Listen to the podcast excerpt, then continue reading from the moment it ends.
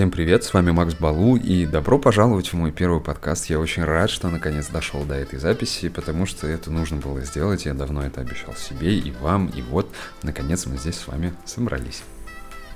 И прежде чем мы начнем, давайте очень кратко, бегло и быстро пробежимся по тем двум темам, которые я буду освещать у себя в подкасте. Первая тема это, конечно же, гаджеты, это техника, которая нас окружает, которую выпускает компания. На самом деле это очень интересный рынок, там очень много всяких разных историй происходит, которые я, например, не рассказываю в Инстаграме. Но мне бы очень хотелось о них рассказать, просто для этого нужно чуть больше, чем 15 секунд времени. И мне кажется, что это место отличная площадка, чтобы этими всеми историями делиться. Вторая тема, о которой я буду говорить, это, конечно же, путешествие, потому что путешествие дарит очень яркие эмоции, тем более сейчас можно улетать, уплывать и уезжать куда угодно, можно жить также где угодно, начиная от минивенов, заканчивая какими-нибудь роскошными домами, домами на дереве или, может быть, даже землянками, неважно, в любом случае, все наши путешествия дарят незабываемые эмоции, очень классные фотографии и крутые истории, которыми можно будет потом поделиться. И у меня такие истории есть, есть разные всякие лайфхаки, которыми я тоже буду делиться с вами, а также буду рассказывать о том, где я был, что видел, понравилось, не понравилось и почему. Так что погнали! Погнали!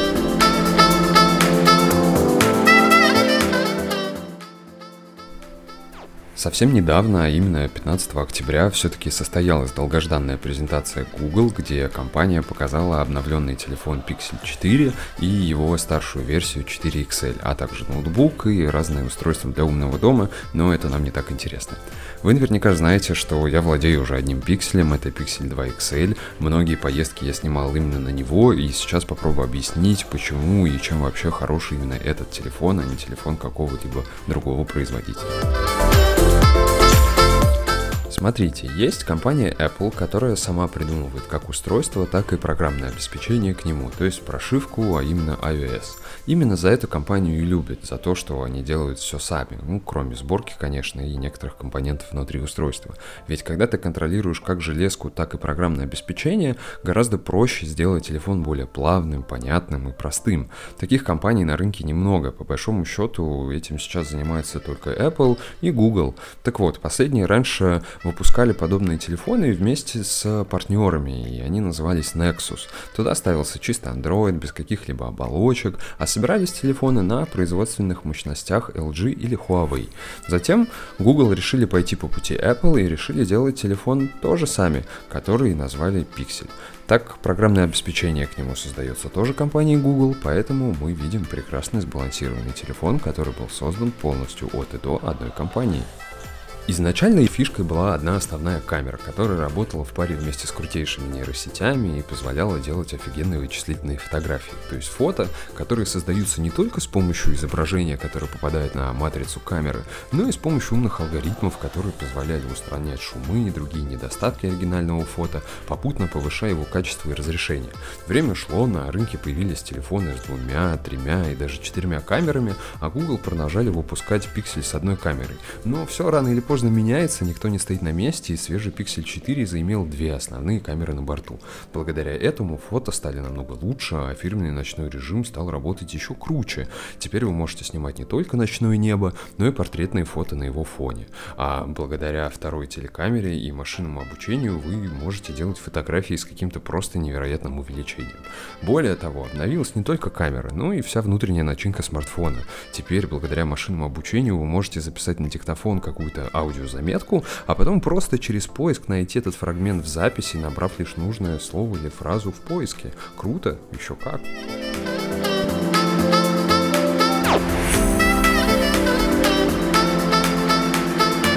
Также в телефоне появился датчик, который называется Soli – он позволяет управлять вашим смартфоном без рук, то есть с помощью жестов. Например, вы можете переключить трек или видео взмахом руки над телефоном. Звучит необычно, правда говорят, что этот чип в России работать не будет, и вообще он работает не со всеми приложениями. Я думаю, что это нам обязательно предстоит проверить. Еще одним нововведением стало обновление Google Ассистента. Это что-то вроде Siri на iPhone или Алисы у Яндекса, только он гораздо умнее. Например, вы можете сказать «Привет, Google» и начать перечислять действия. Например, включи какую-то музыку, открой ленту Твиттера, отправь смс туда-то, сделай то-то. И разница будет в том, что вам не нужно каждый раз говорить «Привет, Google». Он будет вас слушать ровно до тех пор, пока вы будете с ним разговаривать. Вообще, в Америке ассистент может даже записать вас в барбершоп или забронировать столик в ресторане но это, к сожалению, только про Америку. Тем не менее, мне очень нравится этот телефон, один из далеко не многих, которым можно пользоваться, и, пожалуй, я его даже закажу, чтобы сравнить с новым айфоном, ведь, по сути, это два конкурирующих устройства.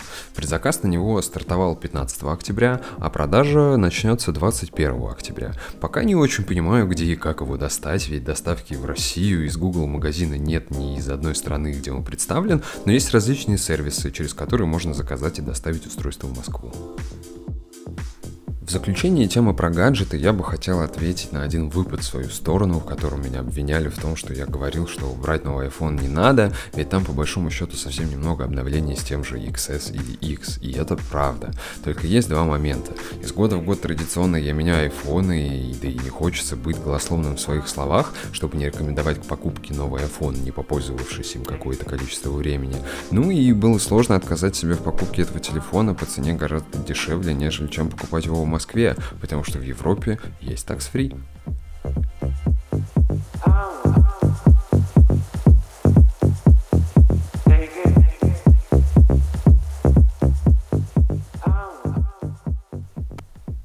Прошло порядка трех недель, как я хожу с 11 Pro Max, и единственное, точнее немногое отличие, которое действительно ощущается в сравнении с предыдущим iPhone, это правда увеличенная автономность. Телефон спокойно выдерживает от 9 до 11 часов работающего экрана, и поверьте мне, это очень много, при том, что телефон используется и в хвост, и в гриву. Ну и, конечно, ночной режим. Да, он правда делает шикарные ночные снимки, действительно сильно лучше, чем все предыдущие айфоны. Но, опять же, если у вас iPhone 8, X или XS, то потерпите до следующего сентября, и тогда возьмете абсолютно новый iPhone. Я не раз говорил, что Apple обновляет свое устройство полномасштабно один раз в три года, и сентябрь 2019 года был как раз третьим годом, а это значит, что в 2020 нас ждет полномасштабное обновление. Тогда, наверное, ультраширокая камера будет более качественная, потому что сейчас на нее нормальные фото можно снять только в хороший солнечный день. И я надеюсь, что поддержку ночного режима на эту ультраширокую камеру тоже завезут, потому что сейчас он там не поддерживается. Поэтому я вам советую подождать, а сам пока займусь заказом пикселя, чтобы столкнуть его лоб в лоб с айфоном. На этом, думаю, блок про гаджеты закончим и проговорим про вторую, не менее интересную тему. Вторая тема — это Америка, это моя недавняя поездка в Нью-Йорк. Я туда съездил уже в четвертый раз, сам в это не верю. И вы знаете, в этот раз я увидел немножко больше, нежели чем я видел до этого. Почему? Да все очень просто, наверное, потому что когда ты приезжаешь в одно и то же место очень много раз, ты перестаешь видеть какую-то эту мишуру, красивую картинку или картинку с открытки, и начинаешь обращать внимание на какие-то абсолютно другие вещи. И здесь я бы как раз хотел с вами поговорить о том, почему Америка и тем более Нью-Йорк это явно не то, о чем вы думаете.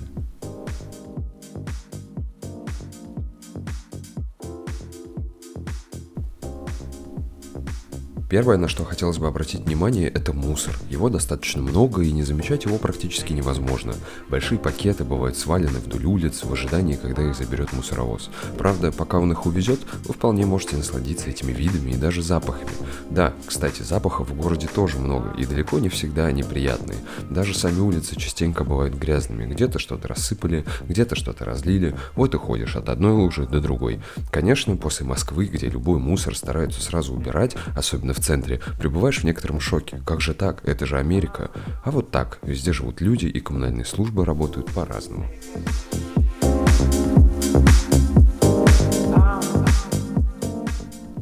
Вторая беда этого города, как мне кажется, это бездомные. Наткнуться на бездомного ты можешь где угодно, хоть на углу Централ Парка и Apple Store, хоть в бизнес-квартале внизу Манхэттена, причем выглядеть они будут очень по-разному. Кто-то может просто спать в углу на картонной коробке и выглядеть вполне прилично, а кто-то может построить себе целый шалаш из коробок, окружив всю эту красоту кучей газет, пакетов с вещами и едой. Вид незабываемый, но такова цена свободы. Ты можешь делать все, что хочешь или не делать. Не знаю, хорошо это или плохо, ведь в Штатах много организаций, которые помогают и накормить таких людей, и отмыть, и даже помочь найти работу. Почему бездомных меньше не становится? Не знаю. Может таким людям лень и им хватает пособий, которые выплачивает правительство. Есть же такое? Поправьте, если я не прав.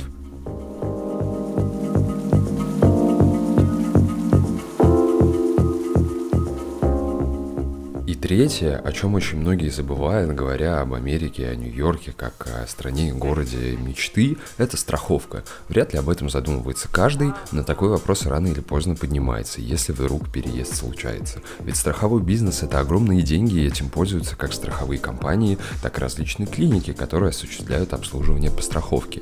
Честно говоря, я даже не уверен, что если вам вдруг на улице станет плохо и вы попросите помощи, люди будут делать одни и те же вещи, зная, что у вас есть страховка, страховка или ее нет.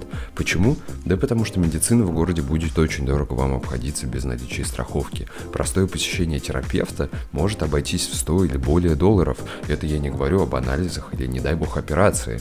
Поэтому многие, с кем что-то случается, предпочитают лететь лечиться на родину, что тоже недешево получается с учетом расходов на билеты. Например, за страховку в Штатах вы можете платить от 200 до 500 долларов в месяц, и если попадете в больницу в первом случае на несколько дней, то вам придется заплатить от 4 до 5 тысяч долларов за пару дней в стационаре, а во втором случае от 2 до 3 тысяч долларов. Недешево, правда? Разумеется, вы можете указать денежный порог, при превышении которого все остальные ваши расходы частично или полностью оплатит страховая компания. Например, 3000 долларов для страховки за 500 долларов в месяц и около 5000 долларов при страховке в 200 долларов в месяц. Поэтому, если вам, не дай бог, понадобится операция на сердце стоимостью 100 тысяч долларов, то вы заплатите за нее от 3 до 5 тысяч. В общем, страховка это еще один момент, который опускается с небес на землю. Идеально, если страховку вам делает работодатель, но вряд ли это распространяется на какие-то простые профессии и должности. В любом случае, я желаю каждому посетить Америку и не только Нью-Йорк, потому что это огромная страна с большим количеством красивых мест. У меня есть даже одна небольшая мечта. Я хотел бы прилететь в Сан-Франциско, погулять, посмотреть достопримечательности, пообщаться с местными, может быть, даже покататься на беспилотном такси, которое там разрешено, а потом взять в аренду Теслу и прокатиться на ней до кампуса Apple, погулять по территории, посмотреть штаб-квартиру Google до кучи и отправиться дальше путешествовать на электромобиле. Там это вполне возможно и реально, потому что зарядных станций много, и отношение к ним совсем другое, нежели чем в России.